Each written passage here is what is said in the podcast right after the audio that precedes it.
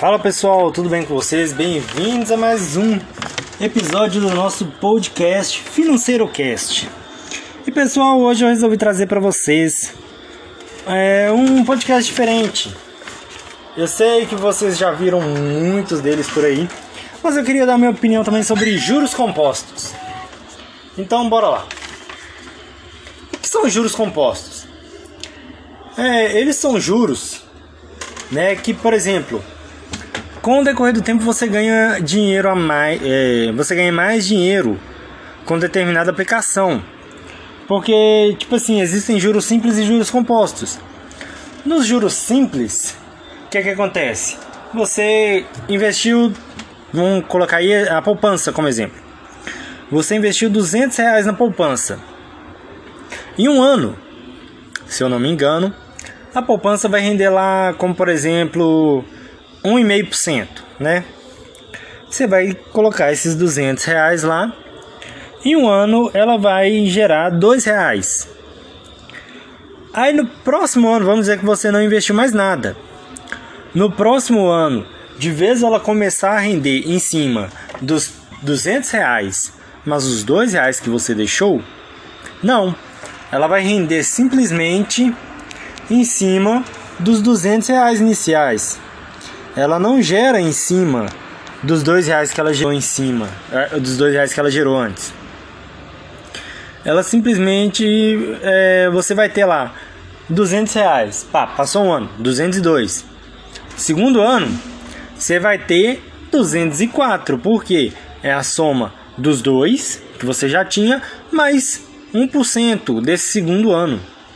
Agora, juros compostos é, são uma outra forma de você ganhar. Porque vamos dizer que você colocou esses mesmos 200 reais, né? É, em um investimento com juros compostos. Vamos dizer que ele rende aí 1% ao ano também. É um exemplo, hein? Aí você vai ter em um ano e você não investiu mais nada. Em um ano você vai ter 202 reais. Mas a partir do segundo ano você já começa a receber em cima daqueles em cima dos 202 reais e não em cima dos 200 ou seja aí no segundo ano você vai ter 2,20 por quê? vai ser em cima de 202 reais 202 reais você vai ter lá 1% em cima dele entendeu? ou seja você ter é, investimentos com juros compostos são a melhor coisa que você pode fazer. Por exemplo, como que banco ganha tanto dinheiro?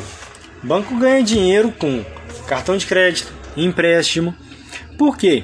Os juros que eles têm são juros compostos. Eles não têm juros simples em cima do que a gente pega.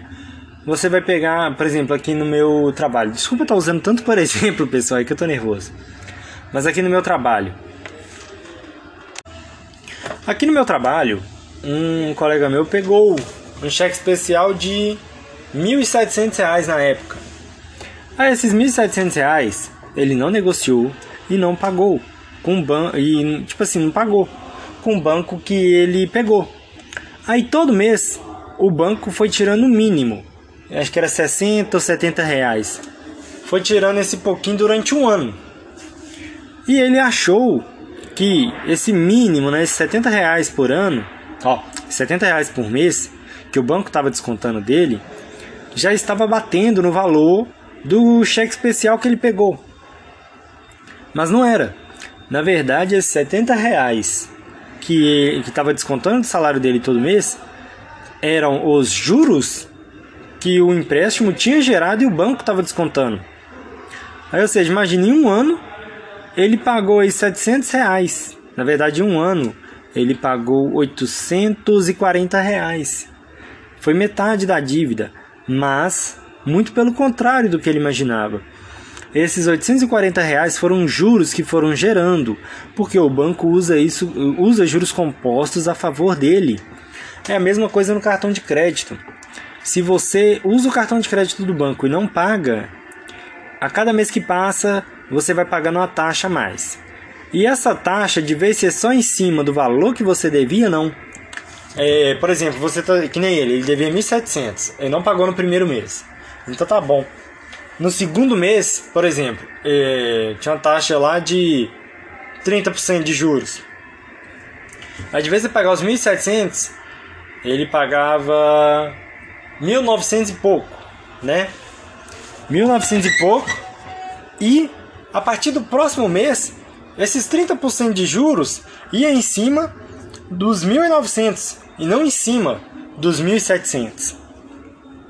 E a cada mês que passou, a, dívida dele foi ficando maior. E essa é a mesma coisa do cartão de crédito. Ao passar do tempo, a sua dívida vai ficando maior. Por quê? Os juros que eles cobram são em cima do último valor, não em cima do primeiro valor que você devia. E essa é uma coisa assim que a gente pode pegar pra gente. Por exemplo, existem investimentos, no caso o LCI que eu conheço, né, o LCA. Eu uso muito os dois porque os dois é, eu uso no banco, eu aplico no banco, que eu posso é, fazer aplicação no curto período de tempo, tendo um retorno bom, né? E aí, vamos dizer, eu aplico de, seis em seis, de 3 em 3 meses, um exemplo. É pouco, é pouco, mas dá um retorno até que bacaninha. Você vai lá, coloca, por exemplo, 100 reais. Aí eles estão prometendo 120% do CDI em 3 meses. Aí que, que eles fazem? Você vai colocar 100 reais e vai ter lá mais ou menos em 3 meses a, uns 4%, né? Que é a Selic. A Selic está em 4,5%. Se eu não me engano, vai dar uns 4%. De 100 reais, você vai ter 4% de volta. Ou seja, você vai ter mais ou menos 104 reais de volta. Se minha conta não estiver errada. Mas deve estar, porque eu não sou matemático. Eu só estou batendo esse papo aqui para vocês para mostrar o quão é importante a gente poder a gente, pra gente poder abrir nossos olhos e mostrar que a poupança não é um investimento como, os, como muitos pensam. Então, ou seja, você vai ter esses 104 reais. Pá, teve 104, você retirou. Aí você vai aplicar de novo por mais seis meses. Mas de vez você aplica, mais três meses. Mas de vez você aplicar em cima de 100 reais igual antes, você agora vai aplicar com 104 reais. Ou seja, nos próximos seis meses você vai aplicar, você vai ter rendimento em cima de 104 reais. Por isso que a gente tem que abrir o olho para esses investimentos que são diferentes e que dão ótimos retornos. Por exemplo, muitas das vezes a pessoa acha que não. Mas vamos dizer, é, você foi lá com 100 reais comprou um, um, um monte de ações aí. Né? Eu não vou dar exemplo não, porque eu não lembro muito o nome de ação. Mas você foi lá e comprou alguns tipos de ações. E todo mês essas ações te dão dividendos. É, e com esses dividendos você vai reinvestindo eles, você deixa guardadinho. Aí chega um determinado tempo, você vai lá e reinveste. É mais ou menos como funcionaria os juros compostos. Porque você vai ganhar em cima do que você tinha, mas você vai começar a comprar mais ações com aqueles dividendos que vocês estão recebendo. Tipo, isso é uma dica básica da gente que começa a investir, né? Aí eu já expliquei para vocês a diferença entre juros simples e juros compostos, né? Por exemplo, que, que eu disse, só para dar uma recapitulada. Juros simples, você ganha em cima daquela primeira aplicação sua. Aí vamos dar outro exemplo aqui. É, você investiu 200 reais na poupança esse mês. Em um ano, você receberia os 1% em cima desses 200. Mas vamos dizer, se você colocou lá 200 reais esse mês, 200 reais mês passado, mês que vem, e mais 200. Aí você, de vez receber uma taxa de juros diferente sobre esses, essas três aplicações em meses diferentes, não. Você vai receber um juro simples, né, que seria os 1%, em cima do valor que você aplicou. Por exemplo, você aplicou, né, é, em janeiro, você colocou 200. Aí eles vão esperar dar um ano em janeiro do ano que vem para te dar o rendimento desses 200. Você colocou em fevereiro, vai esperar um ano e você vai ter o rendimento em cima de fevereiro. Março, vai esperar um ano, né? E vai ter o rendimento de março. Bom, pelo que eu entendi, é isso. Mas, como eu disse, não sou matemático, não sou economista. Se alguém que está me escutando é matemático e é economista, ou entende muito mais do que eu é, sobre essa área, é só mandar para mim pode mandar no meu, no meu Insta pessoal, arroba Vinícius Alves 292. Pode mandar para mim explicando direitinho como é que funciona, porque para mim vai ser um prazer ouvir a explicação e trazer aqui. Então é isso, pessoal. O episódio de hoje fica por aqui. Como eu disse, foi um episódio assim, né? Hum, é, mais curtinho, mostrando. É, mostrando não, né?